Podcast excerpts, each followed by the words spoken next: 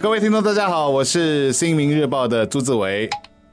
大家好，我是联合早报的郭丽娟。近来卫生部有一个呼吁哦，有大量的病患前往医院的急诊部就医，导致排队的等候时间相当的长。而其实这些病患多数都不需要接受紧急的治疗，所以卫生部就提醒，在不必要的情况底下前往急诊部，真的是会影响其他真正需要紧急治疗的病患。所以，我们应该做的就是在症状哈，就是不管是不是冠病都好，其实都不需要到那个紧急的部门去就医。就是过去几天嘛，可能这个农历春节期间呐，发现很多到医院去的其实是父母带着孩子去，所以是儿童紧急部门的情况是最严重的吧。但我想每天看到这么多人感染冠病的话，父母会感到焦虑吧，觉得自己的孩子应该就是那个紧急的情况了。不过最后可能发现情况并不是如此。我其实。很想建议家长们，就是当孩子生病、感染冠病的时候，其实更要冷静的去分析孩子的情况。如果他的病症是其实比较轻微的，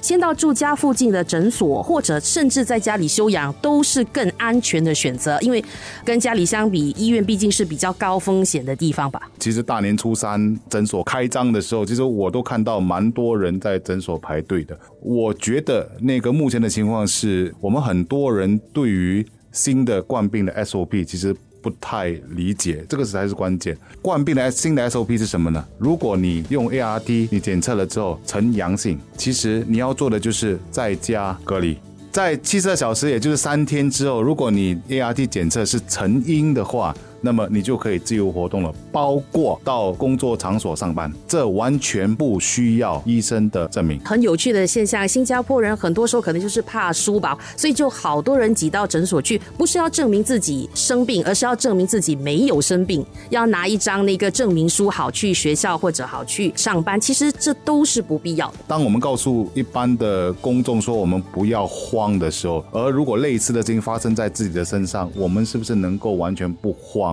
这一点我觉得是必须要去想一想的。这样的情况底下，我觉得是整个的推广工作以及整个的身边的朋友，包括自己对于这个病症的比较不了解，以及对于这个病症我们接下来要与冠病共存的这样的一种概念还不太清楚的情况底下，会产生了一种心理的恐慌。而现在正是处于这样的一个过渡时期，而我们现在必须要做好的就是我们要转换那样的观念，然后摆正自己的心态，用对的方式。应对这一次的冠病，尤其是奥密克戎的这一波的疫情，对，就是在这时候，可能一些想法跟做法都要一些根本上的一些改变吧。我们知道有一些员工到诊所去拿那个冠病证明，是因为他们的雇主说，如果没拿到证明的话，那他们就没有办法拿啊病假来休息，所以就强制他们要提供那个病假，不然的话就得拿自己的无薪假期。那谁会愿意自己用自己的年假或者拿无薪假期？所以在这个时候，更需要有。一些我觉得是商会的或者是商界的领袖站出来做一个表率，告诉大家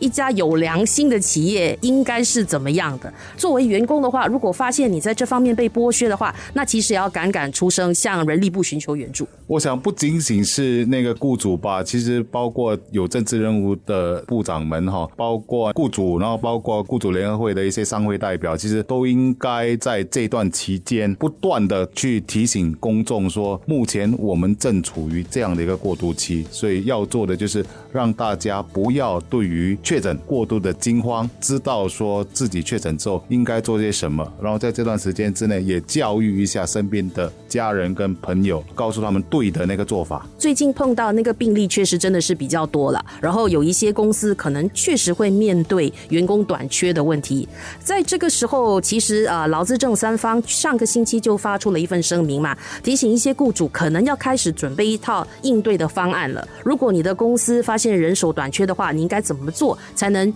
确保那个公司的运作不会受影响，可以继续的运营？这个其实是现实要面对的问题。因为如果一般来说，在过去两年，当我们不同职业的都可以在家办公的话，其实这个还好，你症状很轻，你在家其实还可以做一点工作。可是对于一些服务业，他必须要在现场工作的，他他其实影响是非常大的。在这点上，我觉得应该有一个更大的思维的问题是在于说，第一要告诉雇主们这样的应对方式是什么，尤其是不能请人的情况底下。要怎么样更好的去动用更大的资源。而这个部分，我想也可能就是推动企业数码化的一个好的时机。真的，有些东西现在人力上你真的做不到，然后是不是说可不可以再转变一下思维，让机器、让数码为你来工作？所以有时候危机不见得就是一件坏事，它可能就是一个转机。我觉得有一点一定要说的，也就是那其他没有生病的员工哈，那可能他们得轮班比较长的时间，或者帮其他的同事代班。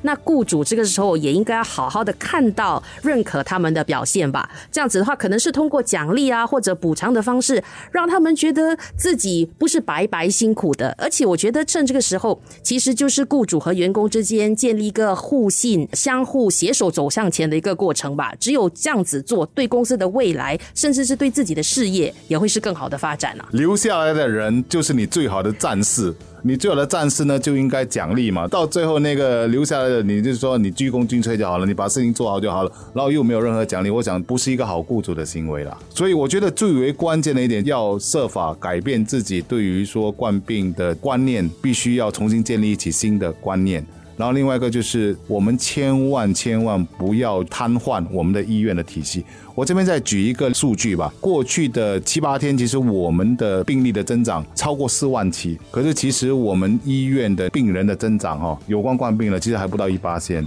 这证明说奥密克戎它可能传染性是比较高的，可是其实它治重症，尤其在你打疫苗之后，治重症其实是不高的。可是如果说我们不知道自己是不是轻症、重症，然后都跑去医院去看医生的话，那就变成说这个是无妄之灾了。这个大家可以的话，帮助医院尽量避免这样的现象出现。